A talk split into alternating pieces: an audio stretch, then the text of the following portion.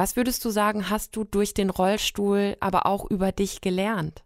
Ich habe einfach auch gelernt, dass es okay ist, wenn man mal stolz auf sich ist und auch Momente einfach auch äh, feiert. Deutschlandfunk Nova. Deep Talk mit Rahel Klein. Mein Gast diese Woche ist die ehemalige Bahnradsportlerin und zweifache Olympiasiegerin Christina Vogel. Durch die Bahn zu fahren ist ungefähr wie Karussellfahren. Man betreibt diese, diese Achterbahn aber selber. Ich war oft nicht die schnellste, aber ich war mental, glaube ich, immer die härteste. Du glaubst irgendwann, dass äh, ein zweiter Platz einfach eine Niederlage ist. Für mich ist Olympia irgendwie wie, wie, wie Märchen wenn Athleten liegen bleiben, also ich glaube, egal jeder Sportart, dann ist es schon was Schlimmeres. Und von da an war mir sofort klar, dass mit Laufen, das, das ist nicht mehr. Ich glaube, es liegt daran, dass wir Inklusion einfach noch nicht so leben, wie wir es leben müssten. Ich finde, ein schönes Leben machen auch so viele, viele kleine Momente aus. Deutschlandfunk Nova. Christina, was hat dich denn am Bahnradsport so besonders fasziniert? das ist die Faszination der Geschwindigkeit und auch dieses Taktieren. Also ich sage immer, für die, die Bahnradsport nicht kennen oder noch nie auf dem Bahnrad gesessen haben, durch die Bahn zu fahren ist ungefähr wie Karussellfahren von den G-Kräften.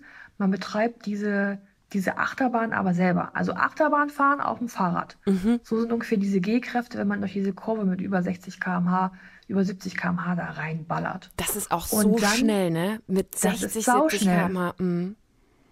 Und dann ist es halt so, durch dieses Sprint-Taktieren, also dieses Katz-Maus-Spielen, was man da macht, viele fragen mich immer, ja, warum guckst du immer nach hinten? Fahr doch einfach los, aber da gehört einfach mehr dazu. Es ist halt ein bisschen wie auch Schachspielen. Also es ist halt Bahnradsport, eine Achterbahn selber betreiben und dabei auch noch Schach spielen. Also was unheimlich komplexes, schnelles, ähm, aber auch für den Kopf ganz, ganz, ganz doll herausfordernd, weil du kannst zwar die schnellste auf dem Blatt Papier sein, aber wenn der Kopf und die Taktik nicht stimmt, dann kannst du damit quasi auch nichts gewinnen. Ne? Das heißt, du musst immer ganz genau, also klar, du musst schnell sein, du musst fit sein, du musst gut in die Pedale treten können, aber du musst auch im richtigen Moment sozusagen aus dem Windschatten von der, die vor dir fährt, irgendwie raus und dann den richtigen Moment finden, wo du die dann ja im Sprint überholen kannst. Ja, genau. Ich muss die aber auch dahin bringen, dass sie die richtige Geschwindigkeit hat. Also mhm. eigentlich muss ich mir die Gegnerin so schieben, Position auf der Bahn, Geschwindigkeit, dass es quasi für mich optimal ist. Ob ich jetzt dann von vorne fahre im Wind oder von hinten fahre, ist dann ja quasi jetzt nachrangig. Aber ich muss quasi die drei Runden glauben lassen, dass ich Chef im Ring ist, aber am Ende gewinne ich. Mhm. So, so, so. Und ich glaube, beim Schachspiel ist es so ähnlich. Dass man glaubt, äh, ne, und dann kommt aber zack, das Hintertürchen und äh, dann hat man doch gewonnen. Erst in Sicherheit wiegen und dann dran vorbeipreschen. genau, so, so eine Art. Warum war, glaubst du, warst du so gut da drin? Also was war dein Erfolgsgeheimnis, dass du das irgendwie doch ja, besser gemacht hast als die meisten anderen?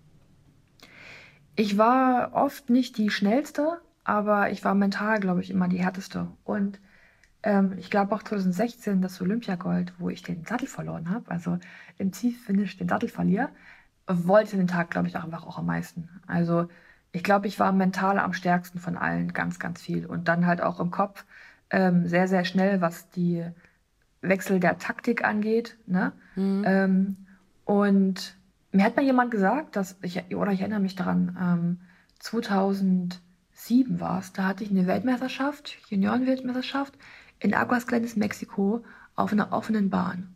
Und im Sommer in Mexiko, da ist Regenzeit und da kommt es von jetzt auf gleich mal orkanartig runter. Mhm. Das regnet zwei Stunden richtig krass und dann ist wieder 35 Grad. Ähm, macht sich aber für eine offene Bahn halt blöd, weil dann können wir ja nicht fahren, weil wir rutschen dann ab. Also da haben unsere Reifen keinen Grip mehr. Und mein Bundestrainer damals sagte, ähm, nachdem wieder tausendmal unterbrochen worden ist und du fährst dich warm und breitest dich wieder vor, machst die mentale Spannung hoch, dann wird wieder abgebrochen, weil es doch noch nicht zu trocken, also noch zu, zu nass ist. Der sagte damals zu mir, Christina, wir alle müssen da durch. Der aber am besten damit klarkommt, der wird am Ende Weltmeister.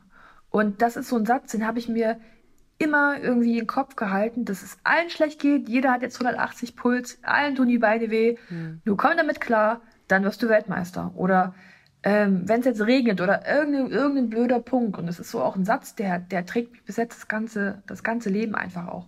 Du hast aber auch immer, un, also du warst auch immer unglaublich diszipliniert, ne? Hast immer unglaublich viel trainiert, hast auch meistens mehr trainiert als die anderen und hattest einfach, du wolltest wirklich auch gewinnen. Ja, ich habe mich immer getrieben gefühlt. Ich habe immer gedacht, dass das ist, also ich bin mal von der Weltmeisterschaft nach Hause gekommen und habe zu meinem Lebenspartner gesagt, Michael, ähm, du, das war das letzte Mal, ich werde nie wieder Weltmeister. Und darum habe ich mich bei jedem Training einfach immer so getrieben gefühlt, dass ich das Gefühl habe, ich muss einfach. Und wenn ich jetzt hier nicht mache, dann werde ich nicht mehr Weltmeister. Das ist einfach viel zu wenig, was ich hier trainiere. Ich muss, ich muss, ich muss, ich muss. Und ähm, das ist natürlich mit der Zeit schon eine äh, ganz schöne Belastung gewesen. Sicherlich hätte ich vielleicht hier und da auch mal lockerer sein können, in Anführungsstrichen. Aber äh, das war halt das am Ende, äh, glaube ich, auch, warum ich dann so erfolgreich geworden bin. Auch weil ich mich habe innerlich so, so, so treiben lassen irgendwie, als wenn es nie, nie reichen würde. Aber das ist, also ich meine, das klingt unglaublich anstrengend und nach unglaublich viel Druck, wenn man irgendwann natürlich dann in dieser Favoritenrolle drin ist. Man hat diverse Meister Weltmeisterschaftstitel, ne? Man hat schon einmal Gold gewonnen irgendwie bei Olympia.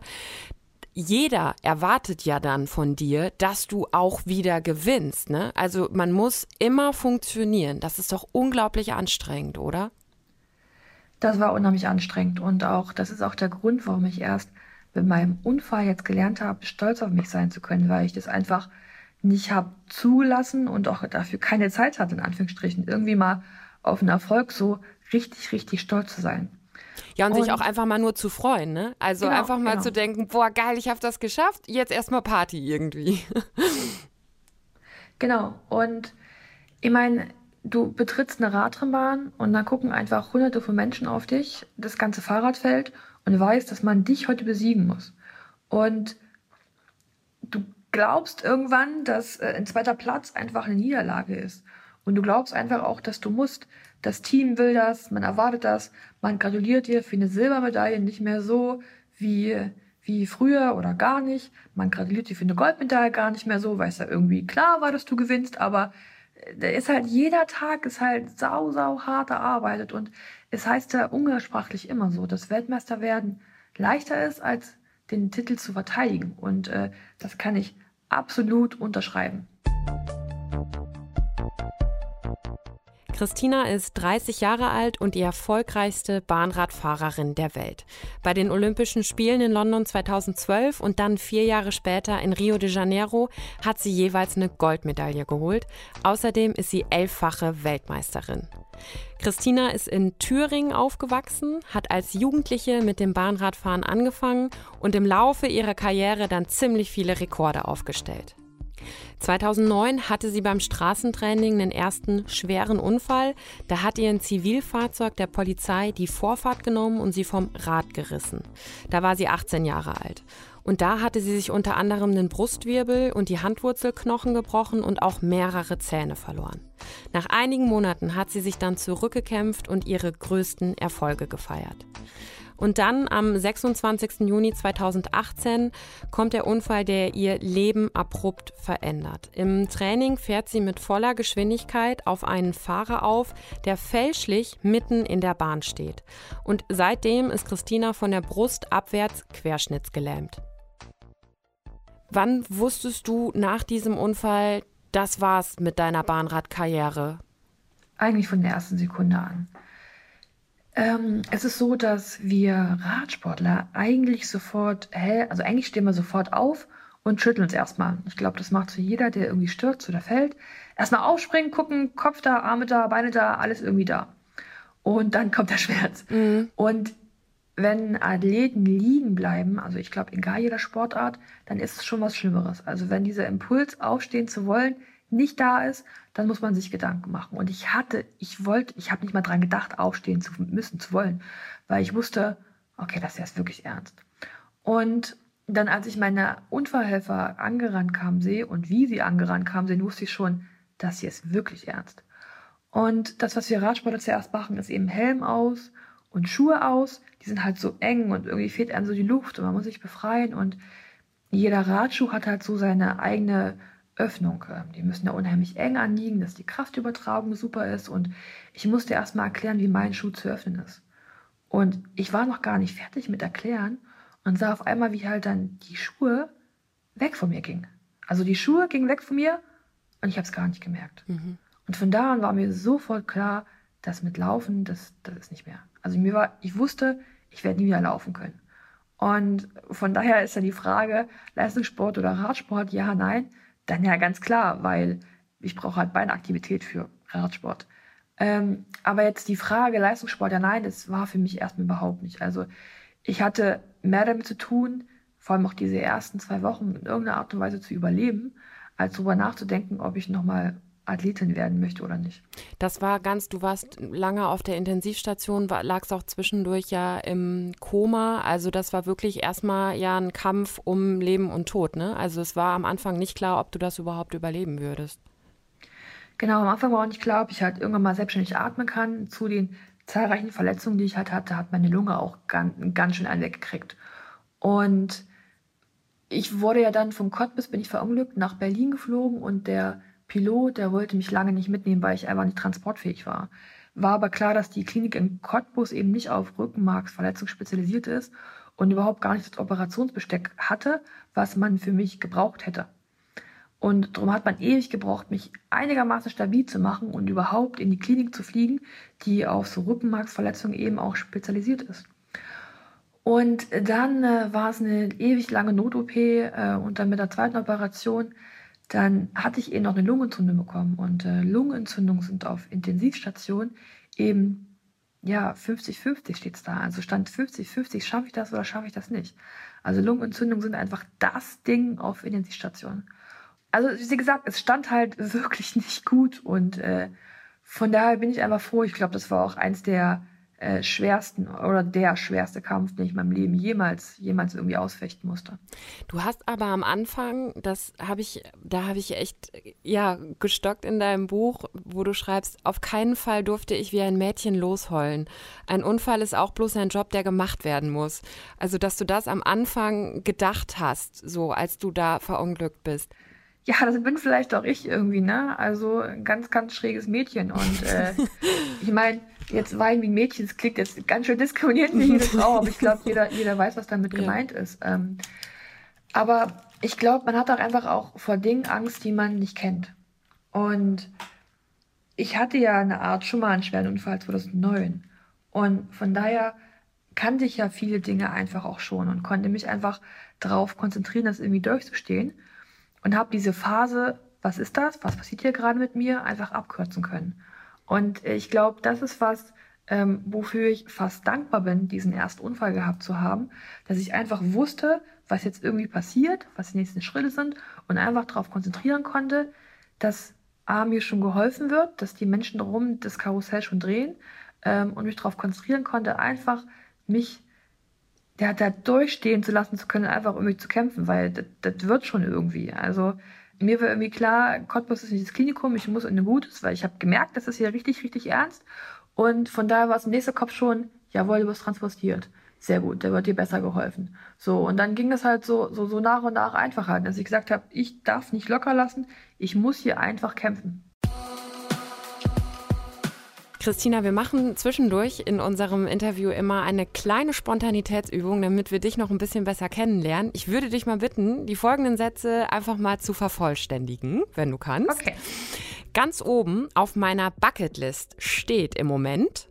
Oh Gott, weiß ich gar nicht. Müsste ich gucken. Hast Müsste du schon so viel abgearbeitet? Ich habe genau, ich habe tatsächlich wirklich eine Bucketlist gemacht. Im Krankenhaus äh, hatte ich mit meinen, äh, mit meinen Schwestern, Krankenschwestern immer so, ja, das Konzert, das Konzert. Und ich sagte, ja, auf dem Konzert war ich noch nie. Und die immer, mhm. was? Und nie auf dem Konzert? ich sage, ja, ich habe halt Sport gemacht, ne?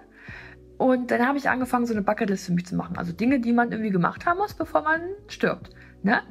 Und ich weiß aber, dass ganz, ganz oben drauf stand, meine Schwester in Oldenburg zu besuchen. Die ist vor Jahren mal nach Oldenburg gezogen, hat da einen Job angenommen und schöne WG mit ihren besten Freundinnen und so. Und ich habe es nie geschafft, sie zu besuchen. Und als diese Bucketlist dann kam, hat meine Schwester darauf bestanden, dass ich sie mal in Oldenburg besuche. Drum stand das ganz, ganz, ganz oben drauf, aber ich habe es jetzt gemacht okay. und auch schon mal wieder gemacht mhm. mittlerweile. Ähm, drum weiß ich jetzt gar nicht, was, äh, was jetzt da, also das erste, was abgehakt ist, weiß ich, aber ich weiß jetzt gar nicht spontan, was Was steht denn generell noch drauf? Muss gar nicht ganz oben sein, aber was ist noch so eine Sache, die du auf jeden Fall unbedingt mal noch machen willst? Ich würde zum Beispiel total gerne Silvester und Weihnachten in New York feiern. Das wollte ich dieses Jahr eigentlich machen, aber aus vielen diversen Gründen, ne, von Präsidentschaftswahl bis hin zu Black Lives Matter, bis hin zu Corona-Strategie in, in Amerika, New York, ne, und Reiseverbot ist jetzt, glaube ich, New York nicht das Pflaster äh, Place to be halt irgendwie gewesen dieses Jahr, ne? Und ähm, drum verschiebe ich das einfach halt auf kommendes Jahr vielleicht, genau. Mhm. Jahreswechsel in New York. Das hört sich nach einem guten Plan an. ja, und der Weihnachtsbaum im Rockefeller Center. Ich wurde wohl eines Besseren belehrt. Das ist, ich glaube, in Düsseldorf oder Dortmund. Ich glaube, den größten der Welt gibt. Man denkt immer, das wäre der wohl in, äh, in Amerika am Rockefeller Center.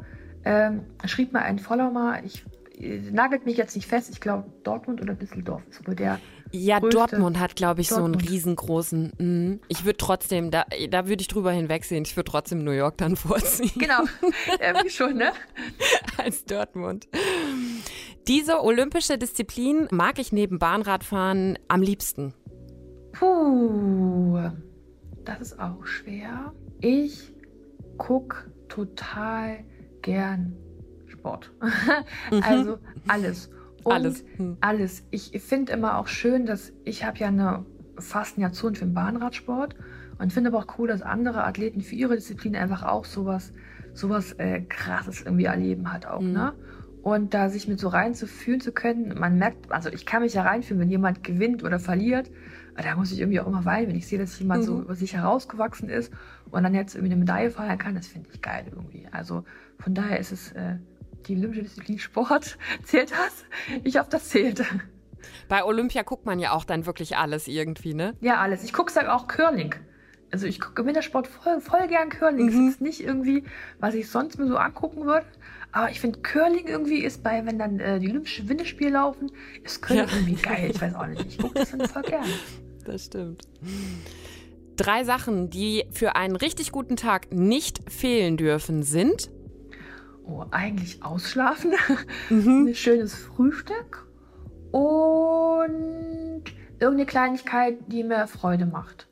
Und äh, da ist es so, wenn die Sonne mal geil reinstrahlt oder nach schneit oder ähm, manchmal springen so ein paar Amsel vor unserem Fensterbrett rum und versuchen irgendwas zu naschen oder so.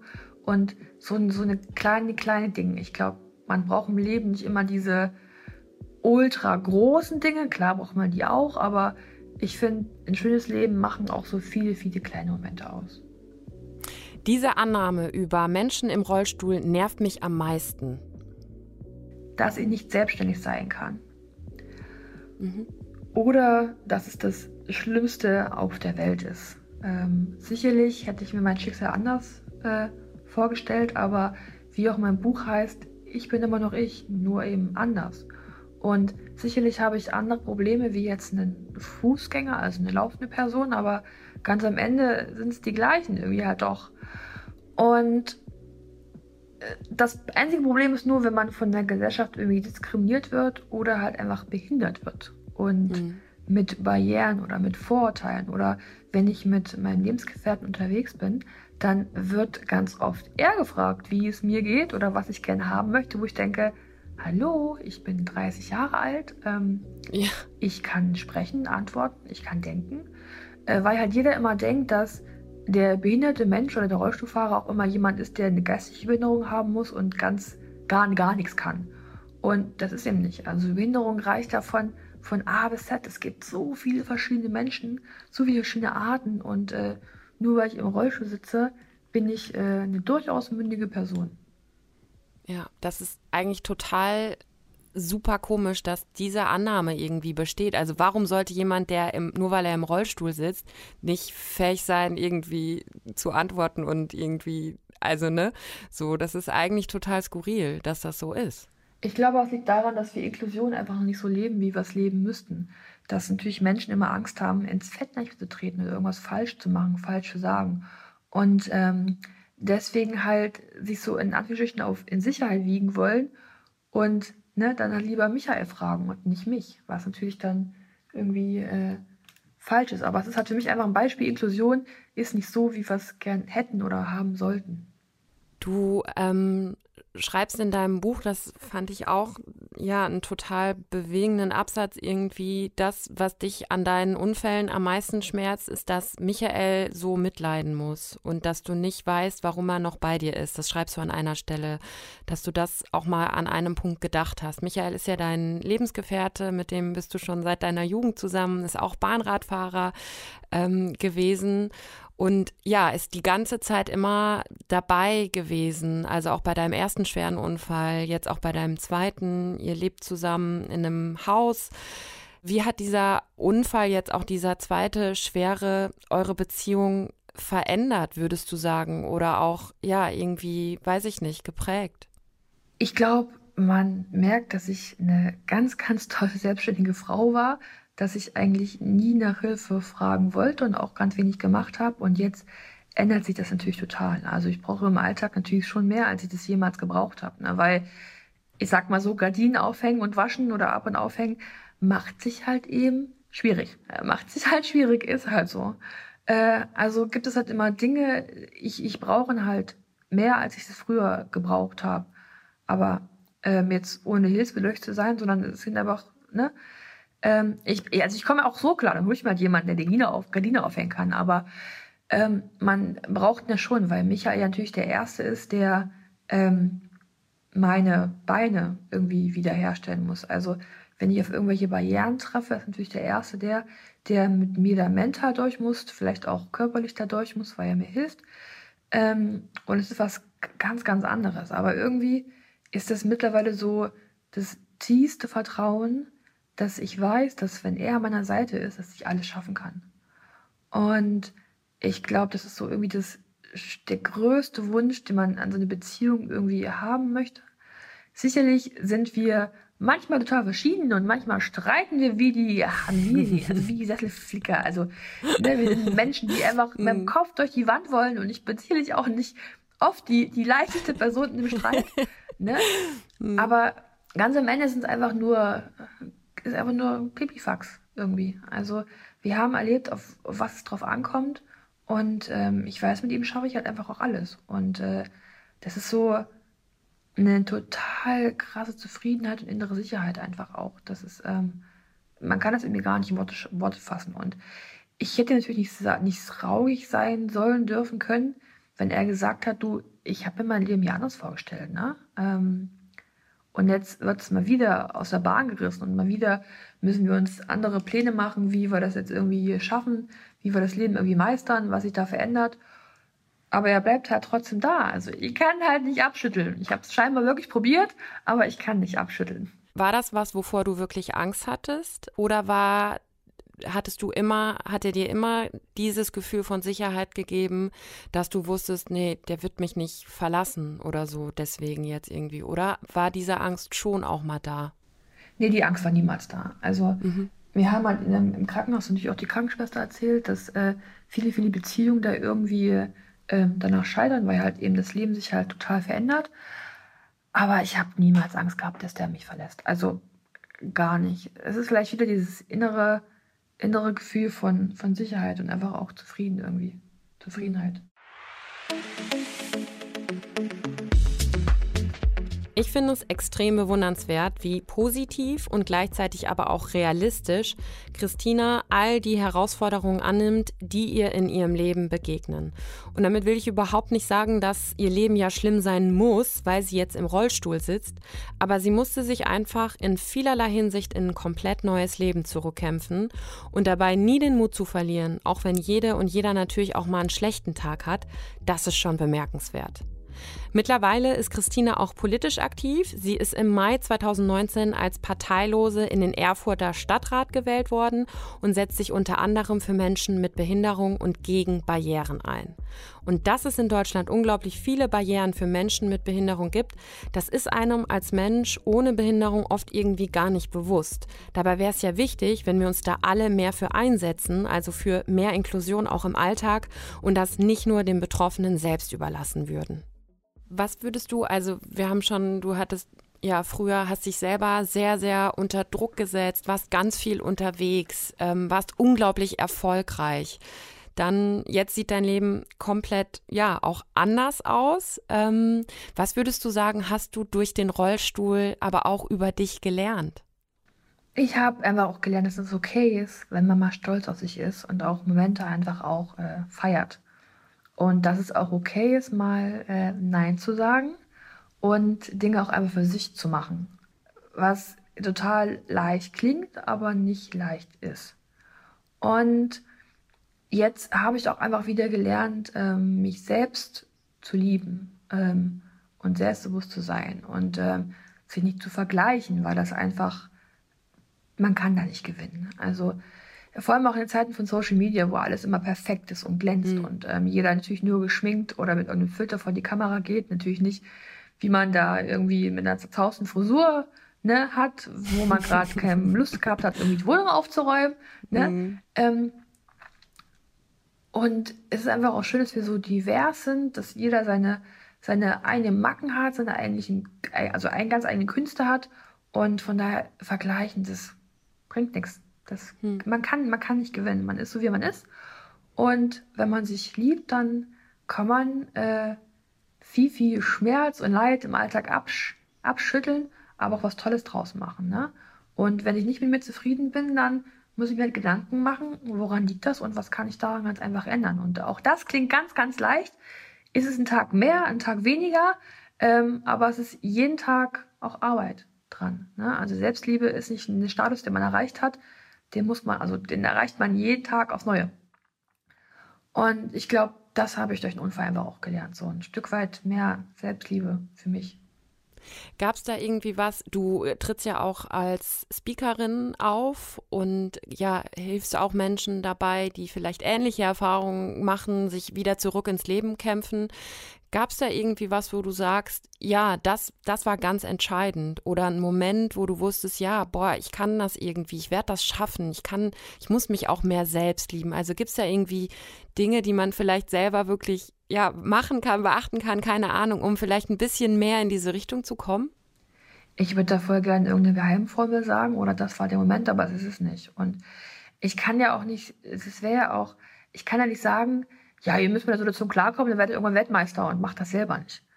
Ich glaube vielleicht, dass man als Athlet, als Athletin gelernt hat, dass ähm, man den Erfolg vielleicht nicht sofort sieht, aber wenn man dran bleibt, das schon wird. Also gab natürlich auch Tage, da hat es im Kraftraum überhaupt nicht geklappt. Ne? Also es klingt immer so, als wenn meine Karriere einfach gewesen wäre, hart trainieren, dann passt schon. Äh, klar gab es bei mir auch mal Tage, da ging es überhaupt nicht und es wollte nicht gehen und es war so schlecht und man dachte, verdammt. Ähm, aber genau in den Tagen muss man einfach auch dranbleiben und kämpfen, weil irgendwann kommt es schon. Also der Erfolg und das Ziel stellt sich schon ein, man muss einfach dranbleiben. Und ich glaube, so ist es irgendwie auch bei mir dann so gewesen. Ich wusste, ich habe Ziele gehabt, man hat mir geholfen, auch Ziele zu setzen einfach. Ähm, ich war nie jemand, der sich von jetzt auf gleich enorm Ziele gesetzt hat, so als Nahziel. Ähm, also zum Beispiel, ich bin groß geworden und wollte nicht von Anfang an Olympiasieger werden, sondern ich dachte, erstmal deutscher Meister, dann mal Europameister, dann mal Weltmeister und dann irgendwann mal Olympiasieger. Klar träumt man als Athlet mal von Olympia, aber das war für mich ein Fernziel. Und es ist, glaube ich, wichtig, sich die richtigen Ziele zu setzen, auch sich erlauben zu träumen, aber auch ganz realistisch bleiben. Ne? Ähm, und dann geht man so Step by Step, geht immer voran und immer weiter und ähm, dann schafft man es auch ganz realitätsnah, ne? irgendwie da sich durchzukämpfen, einfach auch dran zu bleiben. Ne? Und so war es für mich als erstes Mal ins Bett umsetzen, das erste Mal dann das.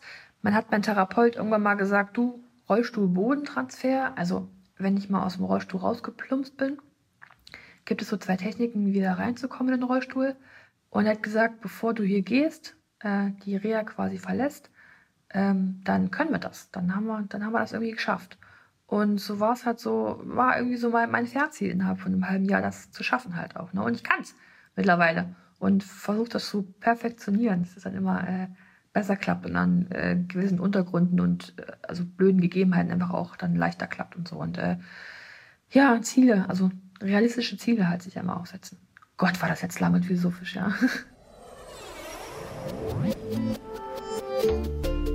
Ich finde gar nicht, dass das zu philosophisch war oder so. Ich finde, das klingt total danach, dass Christina ganz viele Dinge, die sie als Sportlerin, als Profisportlerin gelernt hat, in ihrem neuen Lebensabschnitt anwenden konnte und dass ihr das total dabei geholfen hat, ihre neue Situation anzunehmen und sich immer wieder zu sagen, wenn ich diese Hürde genommen habe, zum Beispiel gelernt habe, mich selbstständig wieder in den Rollstuhl zu setzen, dann schaffe ich auch andere Dinge. Und dafür braucht man natürlich unheimlich viel Geduld und auch Durchhaltevermögen. Aber vor allem dieses Durchhaltevermögen, diesen Drang zu trainieren und ja, für Erfolge zu trainieren, der ist wahrscheinlich total tief in Christina verankert. Und sie hat übrigens ein Buch geschrieben über ihre Karriere, wie sie zum Radsport gekommen ist, wie das war, die erste olympische Medaille zu gewinnen und wie der Unfall ihren Alltag dann auch verändert hat. Es ist ein sehr persönliches, auch sehr mutmachendes Buch, finde ich. Erscheint am 1. März im Piper Verlag unter dem Titel Immer noch ich, nur anders. Mein Leben für den Radsport. Würdest du sagen, fühlst du dich jetzt vielleicht sogar freier als vorher? Ja, man hat natürlich immer Druck im Alltag auch, gell, weil man mhm. in alte Muster auch gerne zurückverfällt. Mhm. ist ja nicht so, dass ich jetzt, ne, also man, man ist ja, man ist ja irgendwie trotzdem, trotzdem ich, ne, also. Klar, du bist halt Christina, ja, genau. Genau, ändert sich halt, müssen Sachen nicht leicht, nicht ganz und überhaupt auch gar nicht. Ähm, aber ich habe einfach auch gelernt, dass ich überhaupt nichts muss. Ich mhm. kann, ich muss aber nichts. Und ich habe ich habe 18 Jahre lang habe ich Leistungssport gemacht. Ich habe der Welt bewiesen, dass ich kann. Äh, ich musste in der Zeit irgendwie halt auch, das habe ich jedenfalls gedacht. Ähm, aber ich habe bewiesen, ich kann. Und von daher, der Rest ist für mich einfach auch äh, Zugabe, in Anführungsstrichen. Genau. Also ich muss überhaupt nichts mehr. Ich kann aber. Christina Vogel im Deep Talk auf Deutschlandfunk Nova. Vielen, vielen Dank für deine Zeit. Danke. Das war der Deep Talk für diese Woche. Wir hören uns bald wieder, wenn ihr mögt. Bis dahin, Rahel Klein ist raus. Deutschlandfunk Nova.